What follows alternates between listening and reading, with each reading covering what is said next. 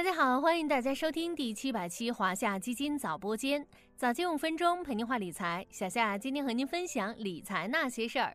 在今年的特殊环境下，双十二似乎不声不响的就过去了。大家今年双十二有花钱吗？再加上临近年末，双旦即将到来，又是一年花钱时啊。那咱们今天就来聊聊有关钱袋子的话题。现在的银行理财产品怎么和基金一样？每天发布个净值，预期年化收益率去哪儿了？在很多人的记忆中，理财产品应该都有一个预期年化收益率，也就是根据已有数据预测的收益率。通常大家可能会参考这个数值来选择产品，但今年以来，市场上的预期收益型理财产品几乎不见踪影，取而代之的是净值型理财产品。这是怎么回事呢？背后正是资管新规在发挥作用。传统的预期收益型理财产品，在产品到期前，银行几乎不会披露期间的运作信息。到期后，本金和收益自动到账，大多数都能实现预期收益率。当然，也有特殊情况，比如债市或股市大跌，可能就会导致理财产品的收益率不及预期。因此，预期收益率并不等于实际收益率。但是，随着二零一九年到二零二一年三年资管新规过渡期的结束，从今年开始进入资管新规元年，银行理财市场进入全净值时代。净值型理财产品就像基金，初始净值都是一元，银行定期会披露产品净值，理财产品的到期收益由净值变化决定。如果赎回时的净值高于买入时的净值，就赚钱；低了就亏钱。理财产品向净值化转型的主要目的就是打破刚性兑付，理财产品不再保本，银行不再兜底，产品亏损由个人投资者承担。一句话总结就是，现在的理财产品在买卖、收益呈现等方式上越来越像基金了。如果是买过基金的小伙伴，应该很快就能理解理财产品的这种改变。说到这里，很多小伙伴要纳闷了。咱们买现金理财不就是图个安全吗？产品都净值化了，安全性如何保障呢？于是与资管新规相配套的现金理财新规就出现了。二零二一年五月，银保监会、人民银行发布关于规范现金管理类理财产品管理有关事项的通知，通过对投资范围、投资组合期限、投资品评级、集中度、杠杆率等加以限制。促使现金管理类理财产品的投资、申赎、估值等规则全面向货币基金靠拢，从而提升该类产品应对流动性冲击的能力。现金理财新规是如何保护咱们钱袋子的呢？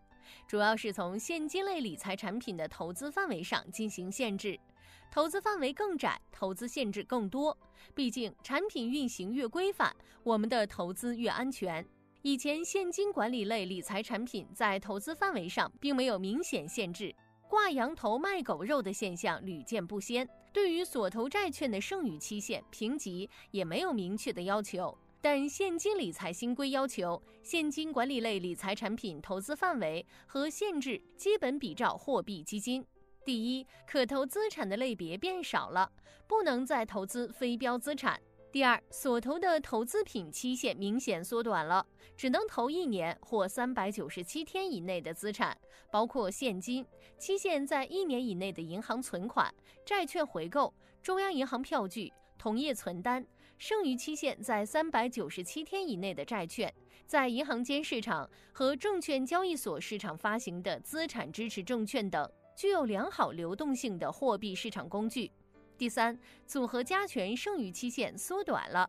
第四，所投债券评级要求提高，不能投评级 AA 加以下的投资品，同时低于三 A 评级的投资品的不超百分之十。第五，杠杆率下降了，不能超百分之一百二十。那么，对于投资者来说，现在应该如何选择现金类理财产品呢？不妨看看以下这三点：一看产品净值走势。净值走势比较能反映理财产品的运营能力。通常横坐标是产品的净值日期，纵坐标是产品的累计净值。好的净值型理财产品的运行情况更稳定，其净值曲线一般呈平稳上升趋势。反过来，曲线波动越大，说明产品风险越高。二看最大回撤，最大回撤这个概念，小夏之前跟大家科普过，是指该产品在某个时间区间内净值从最高点到最低点的下跌区间，反映了产品某个阶段出现过的最大损失。好的产品能控制净值的波动范围和净值回撤程度，尽量减少市场短期波动带来的净值扰动。最大回撤越低，说明产品越稳健。三看业绩比较基准，新产品发布时没有历史业绩可供比较，投资者也可以参考业绩比较基准来判断收益目标。因为业绩比较基准是银行根据同类型产品历史业绩。而计算出来的投资者可能获得的预估收益，是可以衡量产品在一定时期内的业绩中枢。搞懂现金理财新规，记得跟随小夏，守护好咱们的钱袋子吧。接下来呢，非常感谢早播间粉丝的陪伴，我们的七百期如约而至。为了庆祝新的整百期，咱们今天就不再向大家提问了，直接给到我们的宠粉口令：美好总会如期而至。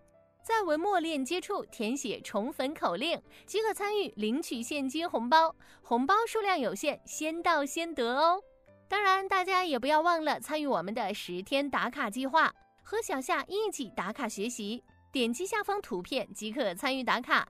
另外，也欢迎大家关注有趣有料的晚播间。如果你也有想要了解的投资故事，欢迎在评论区留言哦。好了，今天的华夏基金早播间到这里就要结束了，感谢您的收听，我们下期再见。